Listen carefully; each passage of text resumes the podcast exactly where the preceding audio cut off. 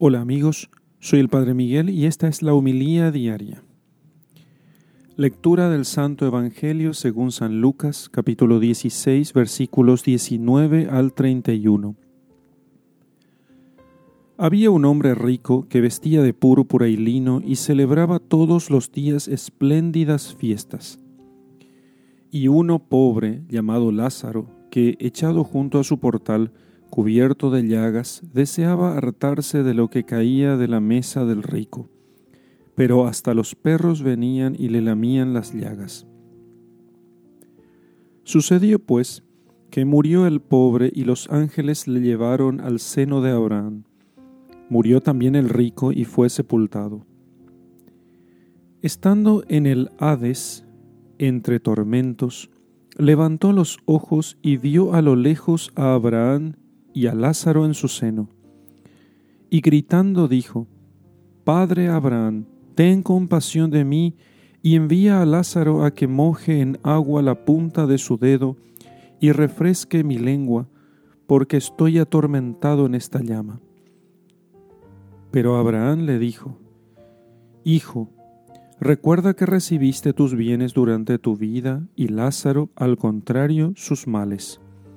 Ahora pues, él es aquí consolado y tú atormentado. Y además, entre nosotros y vosotros se interpone un gran abismo, de modo que los que quieran pasar de aquí a vosotros no puedan hacerlo, ni de ahí puedan pasar hacia nosotros. Replicó, pues entonces, padre Abraham, te ruego que le envíes a la casa de mi padre, porque tengo cinco hermanos, para que les advierta y no vengan también ellos a este lugar de tormento. Abraham le dijo, tienen a Moisés y a los profetas, que les oigan. Él dijo, no, padre Abraham, que si alguno de entre los muertos va a ellos, se convertirán. Le contestó, si no oyen a Moisés y a los profetas, tampoco se convencerán aunque un muerto resucite. Palabra del Señor. Gloria a ti, Señor Jesús. Queridos hermanos, esta respuesta, o más bien eh, la respuesta de Abraham, es una respuesta que puede ser dada a mucha gente que suele decir que eh, nadie nunca volvió de la otra vida. ¿sí? O sea, esta excusa de, que uno simplemente eh, sigue viviendo como está y no tiene que preocuparse por la otra vida, puesto que ningún muerto ha resucitado, ¿sí? Y a veces eso uno escucha en boca de cristianos y de gente que va a misa. No, quién sabe lo que será después. Nadie ha resucitado. Me he topado muchas veces con, con la sorpresa en el rostro de la gente que cuando dice este tipo de cosas yo les respondo, ¿cómo que nadie ha resucitado? ¿Y Jesucristo? ¿Qué es? ¿Torta? y entonces se sorprenden porque claro, nadie, es, era una, como una excusa que ellos ponían no muy pensada, era una excusa no pensada.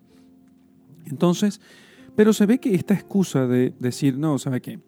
¿Para qué vamos a practicar la religión? Total, Nadie volvió de la otra vida y entonces no sabemos lo que hay en la otra vida. Esa excusa viejísima que ya se encuentra en las escrituras y que entonces nos hace pensar en esto. Cuando Abraham le dice a este, a este hombre, mira, si aunque enviemos a Lázaro, tus hermanos no se convencerán. Ya tienen a Moisés y a los profetas. ¿Te parece que si un muerto resucita se convencerán? Pues no. Así también y como, como Herodes, que quería que Jesús simplemente le haga un milagrito, pero no porque quisiera él convencerse, no porque él quisiera convertirse, quería solamente por, por, por tener un show personal para él y porque él pueda divertirse.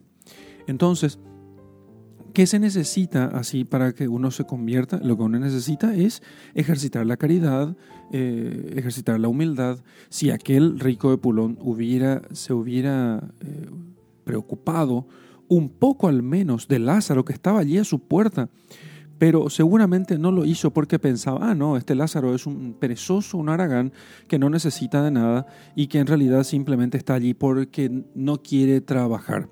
Pero si le hubiera atendido a Lázaro, que seguramente si fue al seno de Abraham, o sea, si, fue, si se salvó del infierno, es porque ofreció todo a Dios, no porque simplemente era pobre. O sea, ser pobre no es lo que a uno le salva, sino la confianza en Dios. En cambio, el rico, el epulón, no, podía, no confiaba en Dios, sino que se distraía con fiestas diarias y, e incluso aquel Lázaro tirado en el portal de su casa no le llamaba la atención. Si nosotros queremos que las Sagradas Escrituras, la predicación de la iglesia, realmente nos llegue a nosotros, practiquemos la caridad. Practiquemos la caridad. Porque si no, si no practicamos la caridad, ayudando a los pobres, atendiendo a los necesitados, dando aunque sea una limosna a aquel que nos pide en la calle, ni aunque resucite un muerto, no nos convencerá. La limosna, la caridad y el ayuno nos ablandan el corazón para que nosotros podamos, escuchando a Dios, convencernos de su palabra. En el nombre del Padre y del Hijo y del Espíritu Santo. Amén.